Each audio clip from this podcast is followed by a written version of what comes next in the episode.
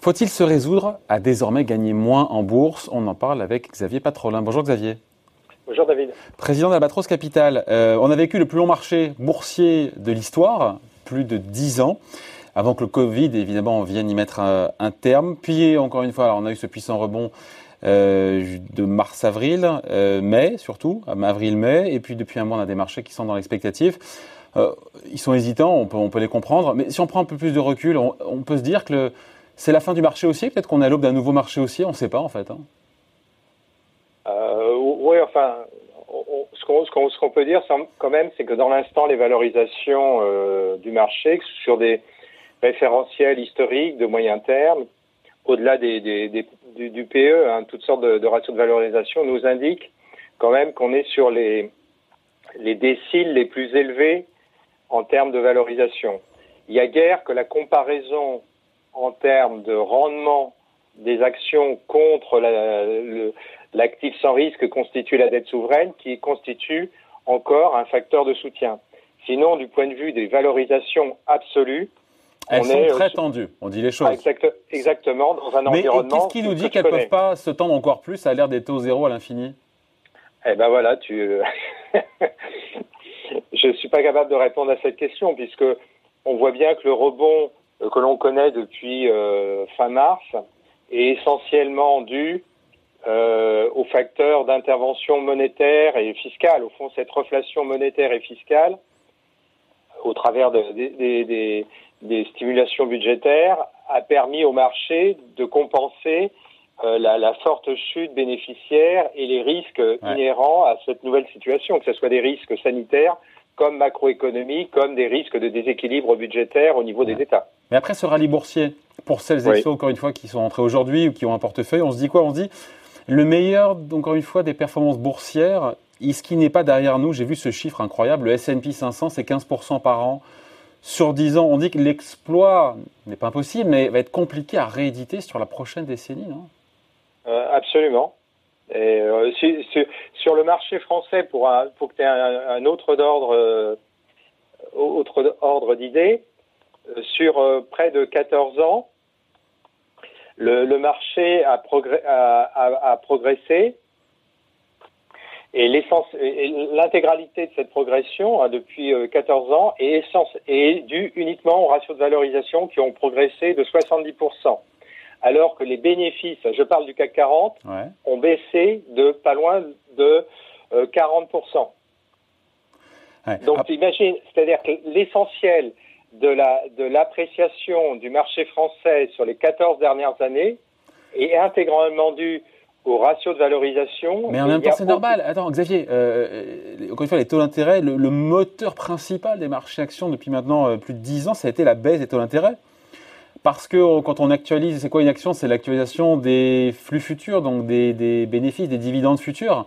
Et donc si on actualise, on fait venir en valeur de demain, en valeur d'aujourd'hui avec un taux d'intérêt qui est plus bas mécaniquement, euh, ça augmente le cours de l'action. Donc ça a été le moteur principal pendant 10 ans. Est-ce que ça peut le rester? Là, on peut en douter. Quand on a des taux d'intérêt qui sont au tapis, ça peut difficilement baisser plus. Oui, mais si tu as des taux qui sont aussi bas, ça veut quand même dire que la croissance potentielle de, de l'économie sous-jacente reste très faible. Et puis surtout les banques centrales, surtout qui... Euh, oui, non, mais d'accord, mais les banques centrales s'ajustent au contexte économique. Elles créent des conditions de rémunération, de soutenabilité de l'endettement public euh, favorable, mais parce que le contexte de croissance économique reste, on est, on est dans une forme de stagnation. Donc, on est d'accord pas pour dire que la baisse des taux qui a alimenté la hausse des cours des actions sur 10 mhm. ans, ce moteur-là, il est, il, est, il est à l'arrêt maintenant. Enfin, il ne faut plus compter dessus. On est, on est d'accord, on est d'accord, absolument. On est d'accord. Alors, qu'est-ce qui reste comme moteur Il y a les liquidités créées par les banques centrales, ça on en parle tout le temps, au travers de leur queue et pas seulement. Euh, ça, ça, a poussé les cours vers le haut. Ça, ça peut encore jouer pour le coup dans les prochaines années. Oui, non, mais surtout au sein d'un même indice, il y a de très fortes disparités de valorisation. Tu le, tu le dis à longueur de, journée au cours de tes interviews, il y a la, la, partie visible de l'iceberg que constituent les GAFA, au fond, tout ce qui incarne l'économie de la mutation, la digitalisation, l'Internet et, euh, au fond, tout, ce qui, tout ce qui permet la disruption et qui tire profit. On, voit bien, un, titre comme Amazon l'a incarné probablement le plus symboliquement au cours de cette crise. Et puis à l'inverse, tu as les, les, secteurs ou valeurs de l'ancienne économie, je mets le terme entre guillemets, qui elles souffrent en termes de valorisation. Donc il y a bien encore des réserves de valeur au sein du marché. La question est de savoir. Donc c'est le retour du stock picking, c'est-à-dire qu'aujourd'hui bah suivre les grands indices, ce serait une, une ineptie. Mieux vaut se concentrer peut-être euh, sur certaines valeurs. Euh, je pense, oui. Je pense qu'en tout cas, il y a de très fortes disparités. Et la question qui est posée aux, aux, investisseurs, professionnels comme euh, particuliers, est de savoir si ces disparités vont s'amplifier, continuer, ou si à un moment tu vas avoir un effet de, de rebalancement, c'est-à-dire un effet de correction entre ce qui apparaît aujourd'hui très surévalué et ce qui est euh, de l'autre côté très sous-évalué.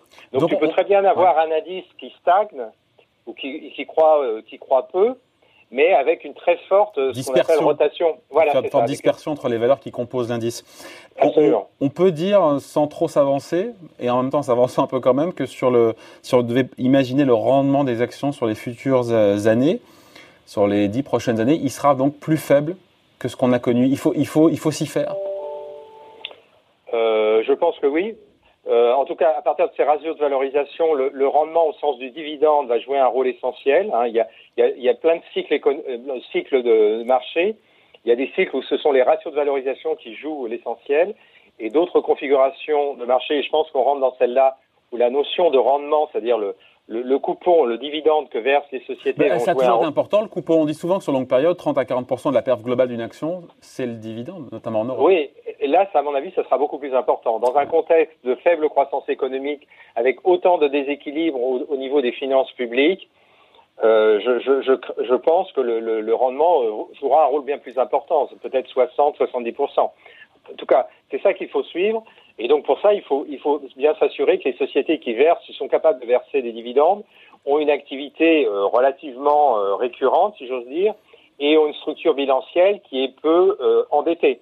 Puisque évidemment, les structures bilancielles dégradées vont souffrir, et tu l'as très bien vu cette année, nombre de sociétés ont supprimé intégralement ou partiellement leurs dividendes pour assurer leur structure financière. Donc le, le, le dividende va jouer probablement un rôle plus important dans la, dans la décennie qui vient.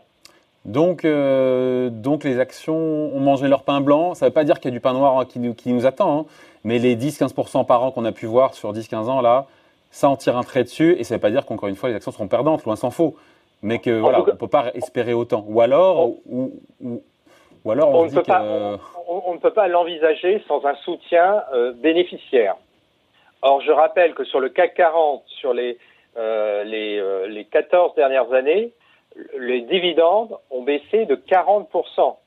Si je prends les dividendes que j'avais en 2006, à la même, en juillet 2006, hein, à la même, et aujourd'hui, la base de dividendes, euh, de, pardon, de, de bénéfices euh, du, euh, du, CAC 40 a baissé de 40%. Ben, je suis surpris parce qu'on entend toujours que année après année, euh, hors cette année-là qui est particulière, les bénéfices du CAC 40 sont volent de record en record. Non, en, en agrégat, en agrégat, mais rapporté à l'indice CAC 40, euh, l'agrégat, c'est la base bénéficiaire qui est générée par les sociétés, mais évidemment divisée par le nombre d'actions. Or, le nombre d'actions a énormément augmenté, si j'ose ah. dire, donc a, réduit le bénéfice net par action, par action depuis la crise de Lehman Brothers, parce que simplement, tout, notamment le secteur bancaire a procédé à d'énormes augmentations de capital, et donc a dilué la base bénéficiaire notamment de l'indice CAC 40. Donc les moteurs, les, moteurs des actions, encore une fois, de la performance des actions ne sera le moteur, enfin les moteurs ne seront plus les mêmes. les, baisses de les taux bas, enfin les taux qui baissent, ça c'est terminé. Les dividendes prendront plus de place. Ce sera le retour de, des filtres entre guillemets du stock picking avec euh, choisir des valeurs qui sont en mhm. capacité d'offrir cette récurrence, cette stabilité, cette croissance des dividendes. Et encore une fois, euh, on ne va pas noircir le trait. Ça ne veut pas dire qu'il n'y a pas de cataclysme ou de catastrophe, encore une fois, a priori, qui nous attend, encore qu'on ne mhm. sait pas. Euh, sauf un, signe, un autre signe noir. Mais euh, voilà, les perfs sur les dernières années, ça c'est derrière. Des perfs à deux chiffres, a priori. Encore que j'ai envie de dire, on ne sait pas non plus, on n'est pas à l'abri d'une bonne surprise. Hein. Et on termine là-dessus. Euh, oui, on n'est pas à l'abri d'une bonne surprise, mais il faut plutôt quand même reposer sa stratégie d'investissement sur la croissance bénéficiaire, parce qu'elle, elle, elle, peut constituer un soutien solide. Ouais, d'autant, que je te coupe, pardon, on dit souvent que les actions, c'est 7% par an, en moyenne, le rendement. Donc quand on est entre 10 et 15, on est largement au-delà de la moyenne. Eh ben voilà, donc on a, on a, on a, on a, on a mangé tout notre capital de ratio de valorisation, absolument. Donc le seul soutien que tu peux avoir pourra provenir de la croissance bénéficiaire et de, et de son corollaire, qui est la croissance des dividendes. Et ça, ça sera le facteur essentiel, sous la contrainte d'une situation bilancielle qui est capable d'affronter un environnement euh, de faible croissance, voire de stagnation. C'est ça qui sera, le, à mon avis, le cœur d'une stratégie d'investissement euh, gagnante pour, cette, pour les dix prochaines années. Allez, merci beaucoup. Point de vue signé Xavier Patrolin, président d'Albatros Capital. Merci Xavier. À bientôt.